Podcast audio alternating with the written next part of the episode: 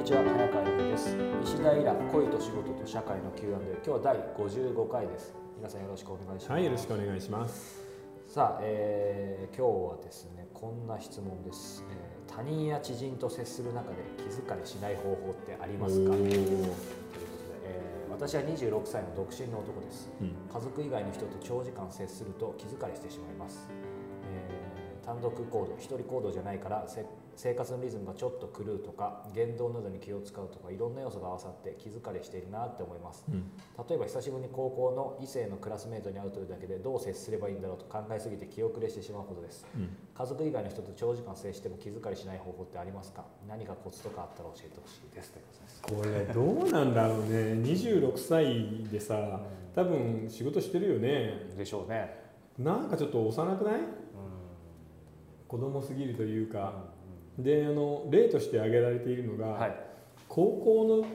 クラスメートの女の子と会うとすごく疲れるっていうのがあるんだけど僕この人あの正直言って厳しいこと言いますけど自己愛が強すぎる、うん、あの自分がどう見えているか特に異性にどう見られているかみたいなことをずっと緊張して考えてるんで疲れるだけで、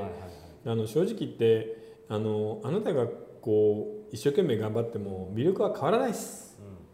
だからあの家族の人といる時みたいにだらーんとくつろいでいる方が相手はあのあこの人は面白いねと思ってもらえるもんなんだよね。なのでちょっとあれをやめたらいいんじゃない？あの立派な人に見せようとかかっこよく見せようとかもうそれが強すぎると思いますね。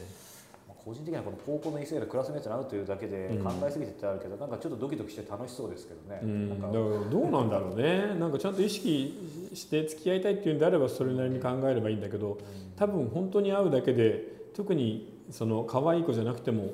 考えちゃうんだろうね。まあ、気気が利くとか空気を読む人なのかもしれないけど、うん、でもどうなんですかね？ちょっとねあの細かいこと分かんないんであれですけど、まあ、社会人にしてもまだ多分3年とかぐらいでしょうから、うん、まあ、今まで、ね、大学生とかで僕なんかもそうでしたけどやっぱり好きな人だけと、はい、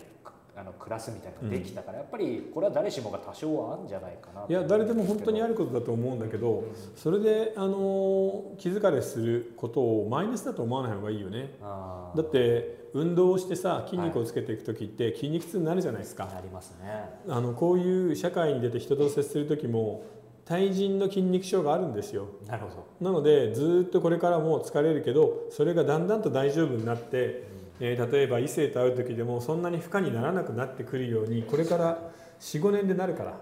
30歳になってまだ同じことを言ってたら、ちょっと僕大丈夫でしょうかっていうのでカウンセラーに行ってください、でも今はまだ26だから大丈夫です、まあ、じゃあそういう意味ではあの大丈夫だし、うん、まあ、多少気疲れはあるけど、うん、まあ、それも飲み込んで、そう。それとあの高校のクラスの女の子はあなたのこと何とも思ってないですからね。あなたのことを素敵だとか、はい、かっこいいとか付き合いたいとか全く思わずにただ会うだけなので、はい。その時に頑張りすぎない方がいいんじゃないかな。本当に気づかれる原因は自分をよく見せたい本当は自分はもっと素敵で素晴らしい人間なんだと人に見せつけたいというあなたの悪い欲望の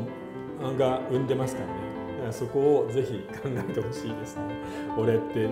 なんだかんだ言いながらナルシストなんだなって思った方がいいんじゃない？そのくらいでもう力抜くとね逆にうまくいくかもしれない、ね、そうそう。だって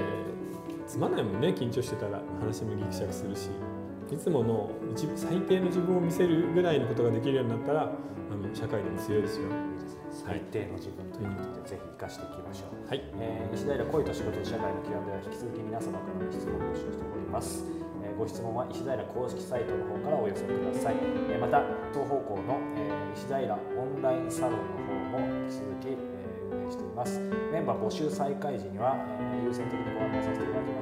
興味がある方は夜間飛行船の、えー、サイトからお問い合わせいただければと思います。今日は第55回をお届けしました。皆さんありがとうございました。はい、ありがとうございました。